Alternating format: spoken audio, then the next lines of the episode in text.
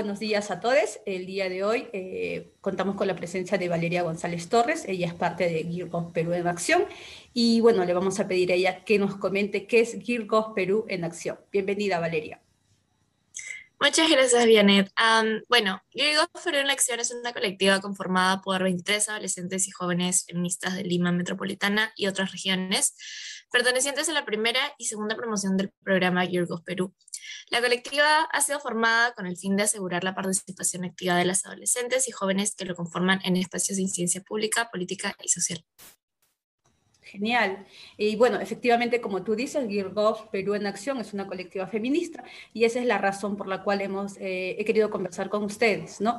Que nos comenten qué, cómo conciben ustedes el feminismo, qué entienden por el término feminismo, ya que eh, se, se habla mucho del tema en redes sociales, pero muchas veces es un término que ha sido maltratado, tergiversado, ¿no? Sí. Em, de hecho, varios de los principios que nosotros manejamos parten del, libro, eh, bueno, indirectamente del libro de Nuria Varela, de Feminismo para Principiantes. Em, el, feminismo podríamos definirlo como un movimiento social que propugna un cambio en las relaciones sociales eh, para conducir a la liberación de la mujer y la emancipación de la mujer a través de la erradicación de las jerarquías y las desigualdades entre los, los, sexos.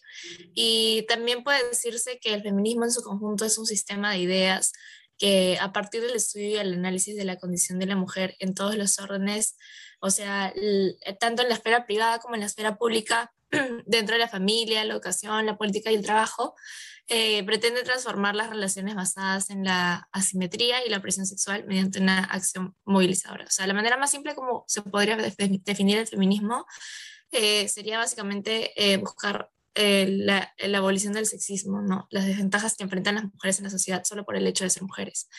Y cabe mencionar bastante también que el feminismo no es homogéneo y no es solamente un grupo de ideas cerrado, o sea, no es que tú tengas que cumplir con unos requisitos para ser feminista, sino que eh, mientras se base en la emancipación de la mujer, no solo física y simbólicamente, sino también ideológicamente, eh, está, está bien. O sea, y, y a esto, ¿con qué me refiero a ideológicamente? Es que ser feminista no parte desde que tú dices, ah, ya, yo soy feminista, sino aparte desde el momento en que empiezas a cuestionarte todas las cosas que pasan a tu alrededor. O sea, por ejemplo, si es que las actividades cotidianas que realizas, los pensamientos, las reacciones que te vienen en la cabeza son naturales o en realidad son inducidas por un patrón donde se te ha enseñado que así es como debes pensar. Por ejemplo, cuando ves las noticias donde una mujer fue víctima de violencia sexual y te preocupa que los titulares se enfoquen más en juzgar en lo que había tomado o lo que llevaba puesto antes de condenar al agresor, eh, o cuando empiezas a cuestionarte por qué solo las mujeres son amas de casa y en todos los comerciales, todas las mujeres que, o sea, todos los que aparecen son mujeres, por qué los profesores insisten tanto en medir al milímetro la falta que llevas del uniforme y que esté a la altura de la rodilla cuando con ese mismo uniforme fue la primera vez que te acosaron en las calles, o sea, es algo realmente bastante... Em, bastante chocante y es un cambio que se produce a nivel cognitivo. O sea, tu manera de pensar también empieza a cambiar. Esto es lo que nosotros denominamos las gafas moradas, porque el morado es tradicionalmente el color de, del feminismo. Y es como que una vez que te pones las gafas moradas, no puedes dejar de cuestionar todo lo que pasa a tu alrededor en un mundo que ha sido construido eh, con un orden patriarcal. Sí, sí, efectivamente, eh, como tú dices, coincide en eso de que el feminismo surge a partir de, cuestionamientos, ¿no? De, cómo están establecidas estas relaciones del poder entre los varones y las mujeres, ¿no? Y evidentemente eso, e, este cuestionamiento no es de ahora, tiene una larga data que muchas veces desconocemos, ¿no? Eh, muchas personas de, de, nuestra sociedad tienden a decir que el feminismo es un, es un concepto de moda, ¿no? Pero eh, según diversos estudios que existen, ya documentados específicamente, ya desde el año 1400 aproximadamente, ya había mujeres que eh, tenían el privilegio de acceder a algún sistema de educación y empezaban a, cuestionar este tipo de relación, ¿no? Eh, ¿Nos puedes contar un, un poco de este, de este contexto histórico, de cómo se va desarrollando el feminismo? Sí, em, bueno, el feminismo tiene varias olas, pero en esta, en esta entrevista lo voy a escribir como algunas etapas porque va a ser más sencillo para la comprensión. Eh, como tú dices, la mujer, em, o sea, las mujeres siempre han estado, siempre han habido a lo largo de la historia mujeres que se cuestionan su rol, se cuestionan si es que está bien lo que se les impone hacer o por qué no se puede salir de los parámetros que les exigen. Pero el movimiento en sí como una organización y como una organización que trabaja por un fin concreto empezó a finales de la Revolución Francesa, donde eh, llegaron la ideología racionalista de la ilustración y las nuevas condiciones de trabajo surgidas a partir de la Revolución Industrial. Em, incluso hay una mujer que se llama Olimpia de Gouges, que es su Declaración de los Derechos de la Mujer y la Ciudadanía, que es de 1900, 1791, afirma que los derechos naturales de la mujer están limitados por la tiranía del hombre, que es una situación que debe ser reformada según las leyes de la naturaleza y la razón. O sea, todo ese movimiento en el cual se exigía derechos laborales, se exigía eh, no opresión de un Estado, también las mujeres empezaron a darse cuenta que, o sea, dentro del Estado ellas no estaban siendo consideradas como ciudadanas. Entonces, se, se tenía que exigir, sí, eh, para todos, o sea, si se iba a exigir algo, tenía que ser para todos, no solamente para los hombres o no solamente para las personas que estudiaban. Y luego hay un libro muy interesante de Mary Wollstonecraft que escribe la vindicación de los derechos de la mujer, donde se plantean demandas para la época, o sea, la igualdad de derechos civiles, políticos, laborales y educativos, el derecho al divorcio como libre decisión de las partes. Y luego hay una mujer feminista que es muy, muy, muy importante en Latinoamérica, que se llama Flora Tristán, que es incluso el nombre de una colectiva feminista también, eh, que en el siglo XIX eh, empieza a vincular las reivindicaciones de la mujer con las luchas obreras. Y ella tiene una frase muy chévere que se llama, que es, la mujer es la proletaria del proletariado, hasta el más oprimido de los hombres quiere oprimir a otro ser, a su mujer. Y es que realmente algo que hay que tomar en cuenta es que las luchas sociales son acumulativas y, eso es porque las discriminaciones sociales y la violencia social es, es, em, es acumulativa. O sea, una, o sea, el hecho de ser mujer, el hecho de ser pobre, el hecho de ser indígena es mucho más, más o sea, va a hacer que recibas mucho más violencia que una mujer que es de repente de clase alta o que es, no sé, caucásica. O sea, es todo este tipo de, discriminación y violencia son eh, acumulativos. Luego este periodo, que es como el primer del movimiento, eh, que vendrían a ser las precursoras, está el movimiento de los sufragistas, que eh, en realidad la Revolución Francesa no integró del todo a las mujeres, entonces ellas aprendieron que tenían que luchar de una forma autónoma para conquistar lo, que ellas mismas estaban exigiendo, porque nadie lo iba a hacer por ellas.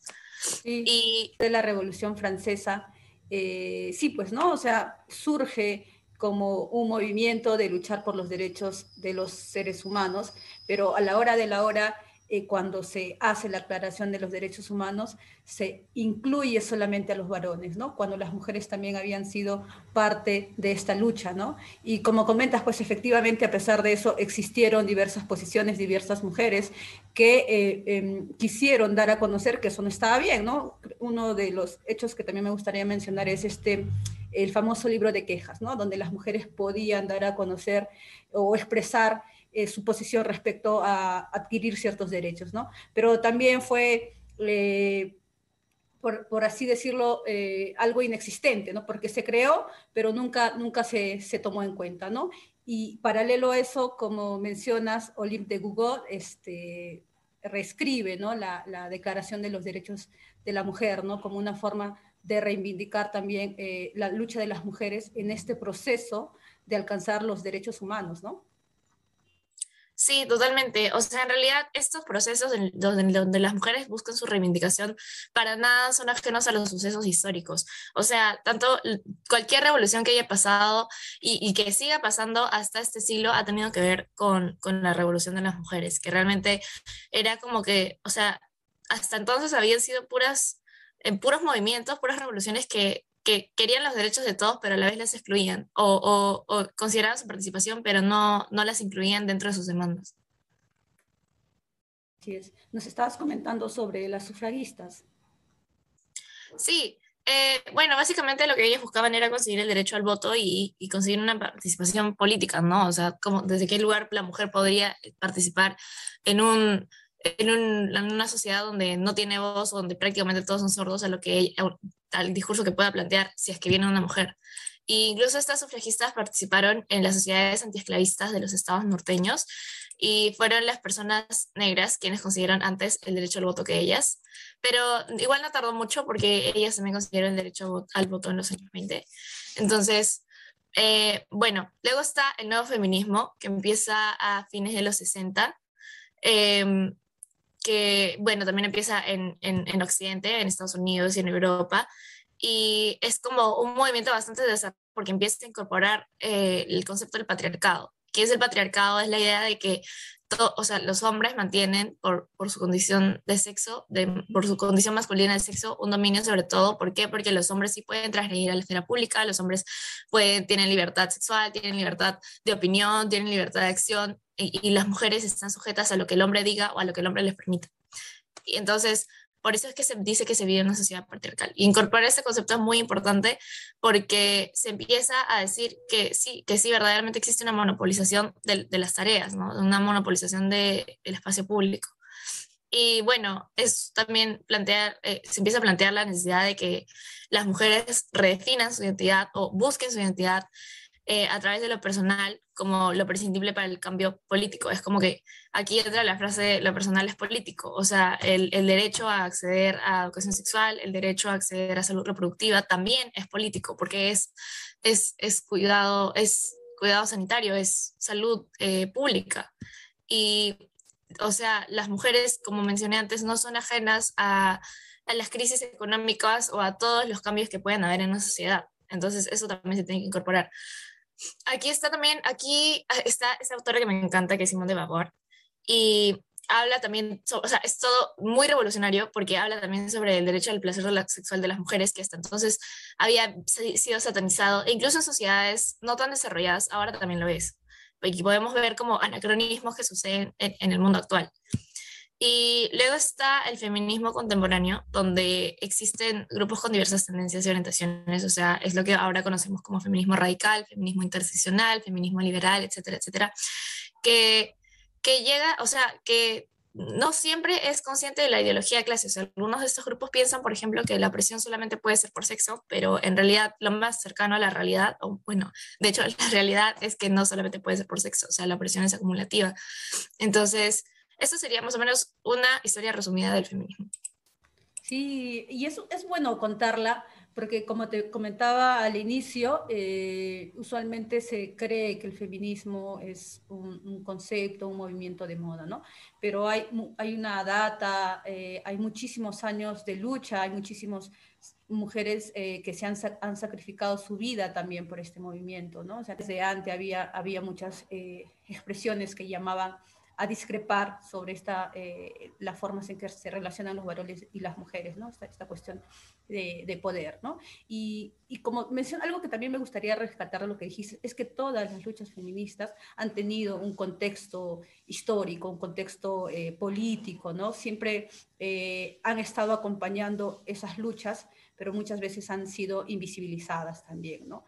¿Por qué ustedes consideran como colectiva que es importante hablar del feminismo en los espacios públicos? Es importante porque hasta el momento nos hemos dado cuenta que realmente eh, como mujeres, si es que no somos nosotras quienes luchamos por nuestros derechos, quienes luchamos por nuestra reivindicación y nuestra liberación, nadie lo va a hacer por nosotros. O sea, el Estado, eh, diferentes, o sea, todas las instituciones del Estado, de verdad, hay muy pocas o muy pocos trabajadores que verdaderamente se preocupen por las demandas que nosotros queremos plantear. Hemos visto que en este gabinete, por ejemplo, hay, o sea, la paridad totalmente se fue al tacho. O sea, hay dos ministras y 17 ministros. Igual en los gobiernos regionales, como mencionó Nay Durán, la ministra de la Mujer, eh, no, hay, no hay mujeres. Y en, en, general, no hay mujeres que, o sea, no, no podemos encontrar una representación pública de, de, mujeres que, con la que nos podamos identificar. Cuando uno va creciendo, es muy importante tener modelos referentes en los cuales puedas ubicarte y decir, ah, yo quiero ser como tal persona, que es algo que, por ejemplo, los hombres siempre van a tener, porque desde los tiempos antiguos, todos, o sea, los hombres nunca se les ha dicho, no, tú no puedes hacer tal cosa, o no, esta, esta es una carrera de mujeres, o sea, ellos siempre podido hacer eso, o sea, esto de, de, de mm, sexar o dar un, atribuir un sexo a las tareas viene, o sea, es una concepción distinta, pero en realidad los hombres no tienen ningún impedimento, o sea, así se dedican a hacer una tarea de mujer, de mujer entre comillas.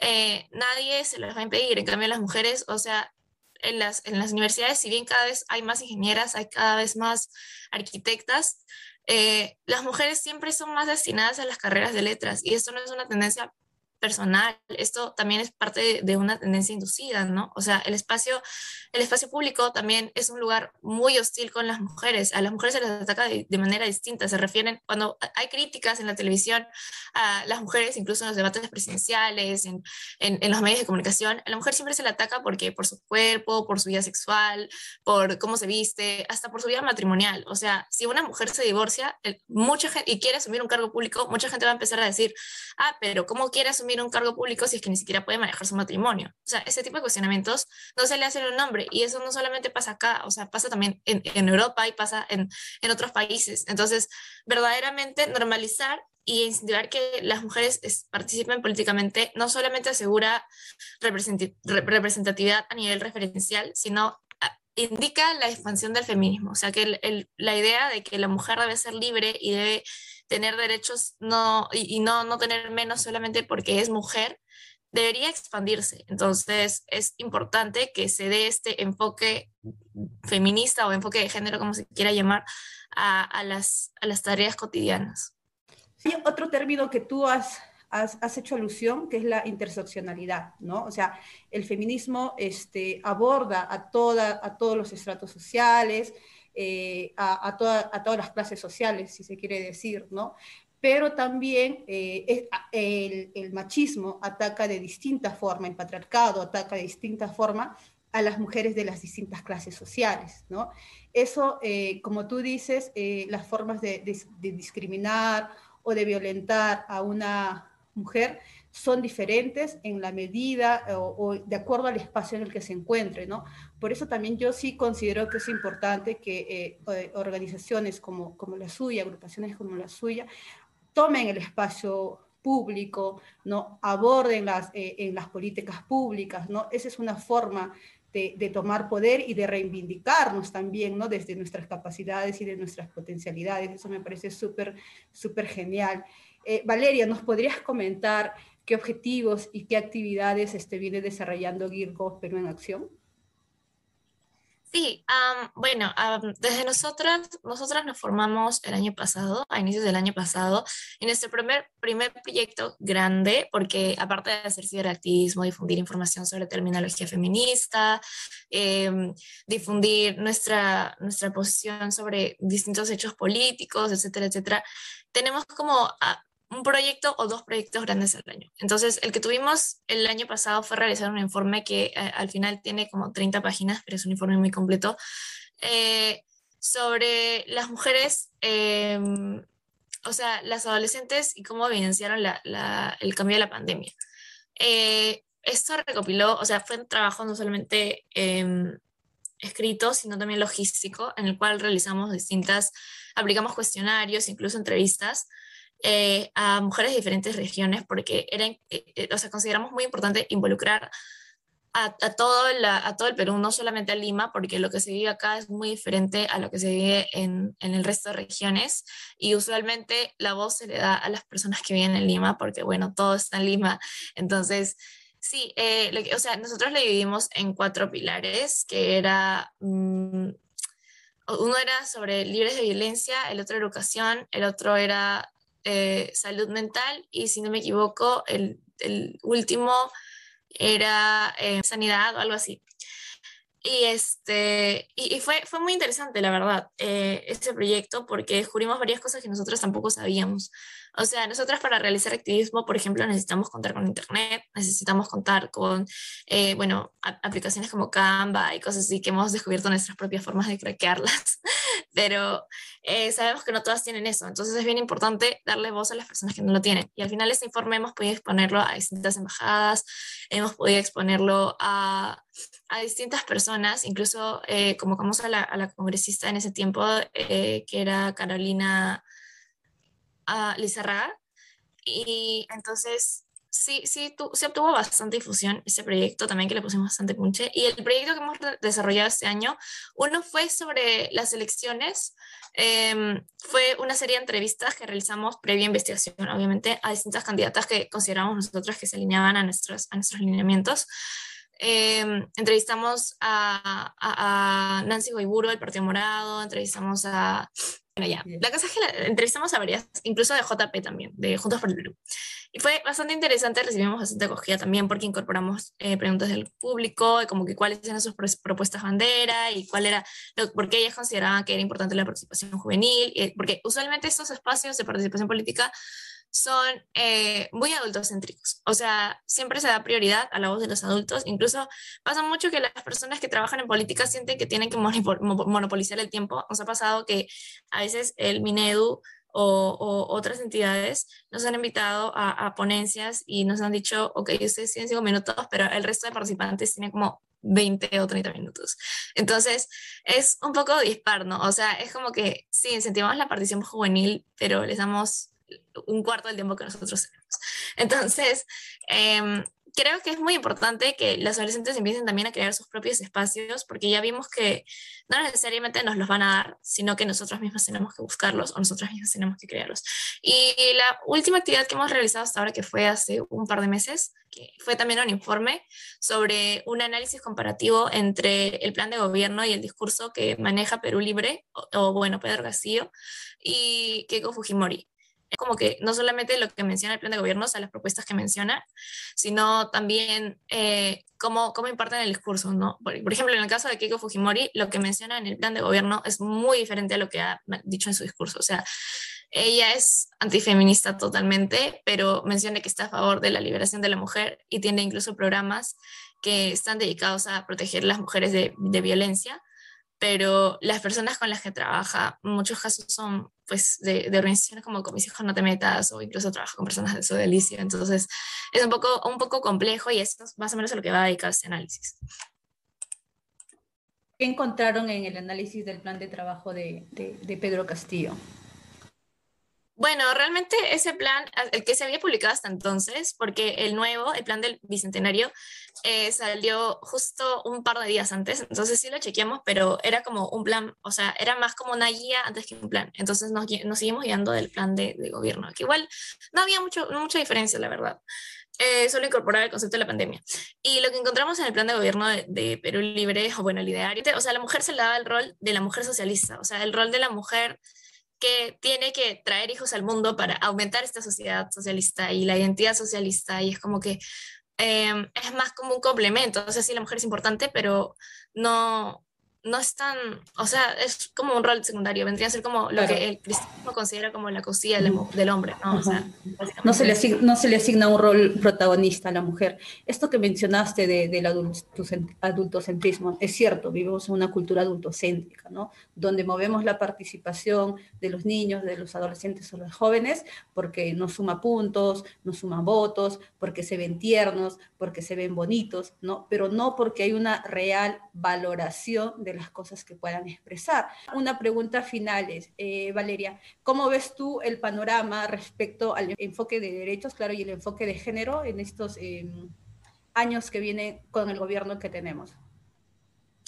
Uy, eso está bien difícil. O sea, la verdad es que, mira, siendo sincera, o sea, yo no tengo mucha fe en que el gobierno de Castillo priorice, al menos él o las personas de Perú Libre, pero sí hay una sección de Perú Libre que es como eh, la de Betsy, Betsy Chávez y, y, otras personas que están participando incorporadas de Juntos por el Perú, como Ana Durán, que es una crack en lo que hace, o sea, realmente el discurso que dio ayer en la, en la, en la votación de, para, el, para la aprobación del gabinete de ministros fue increíble porque dio muchos datos de los que mucha gente tal vez o no le interesa o no es consciente.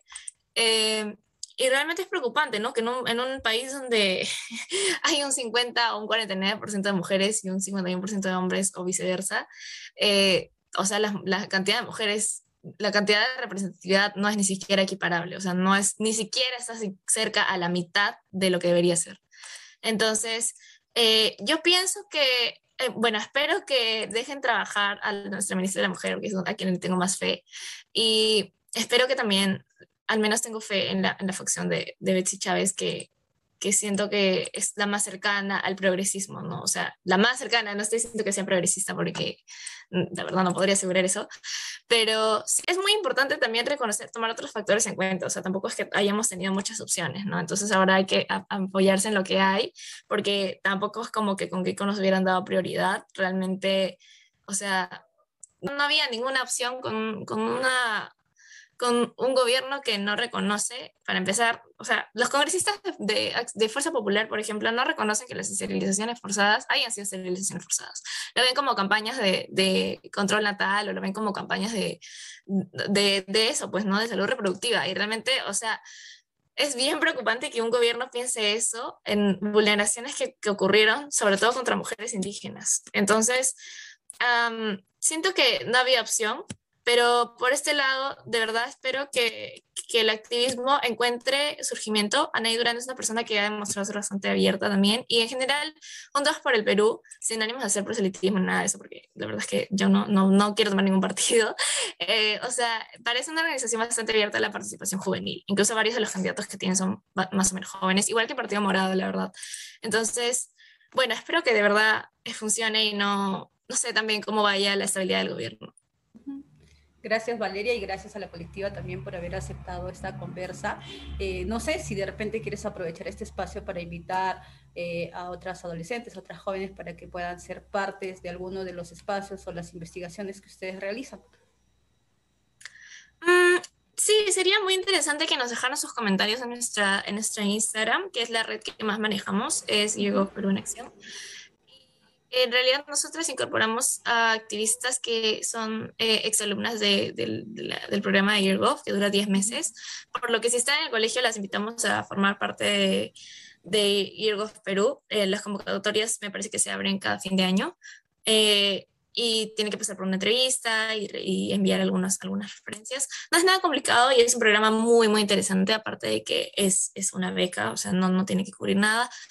Y bueno, ahora la organización que está gestionando ese, esos, esos programas, que es la Quinta Ola, que son eh, chicas muy, muy chéveres, mujeres muy, muy, muy chéveres.